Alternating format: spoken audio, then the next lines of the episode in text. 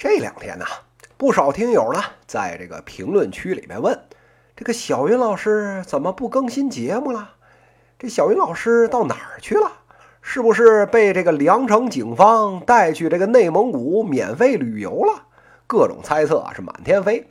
这个呀不赖大家，开了这么高级别的这个群嘲技能，哎，疯狂喷了两期节目，忽然消失啊，这确实呢引人怀疑。不过。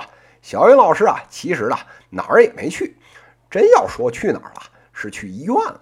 最近啊，不幸中招了这个流感，前几天呢发烧，说不出话来。这两天啊还是有点烧，但是啊好歹能出来说两句话了。不仅啊我自己，连家人孩子也一起跟着中招了。所以啊，最近这一两个星期呢，真的没办法像之前那么频繁的更新节目，估计啊要休息一两周。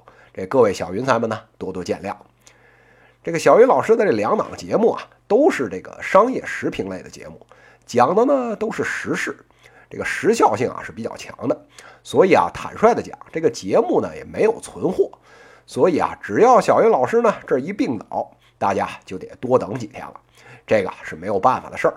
现在呢，也只能希望我吃的这些药啊早点起作用，我呢也早点恢复，给大家继续服务。各位小云彩们，我们啊山高水长，以后呢有的是节目听。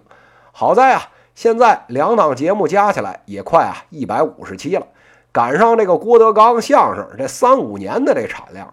这笑点不够，数量凑，大家多担待吧。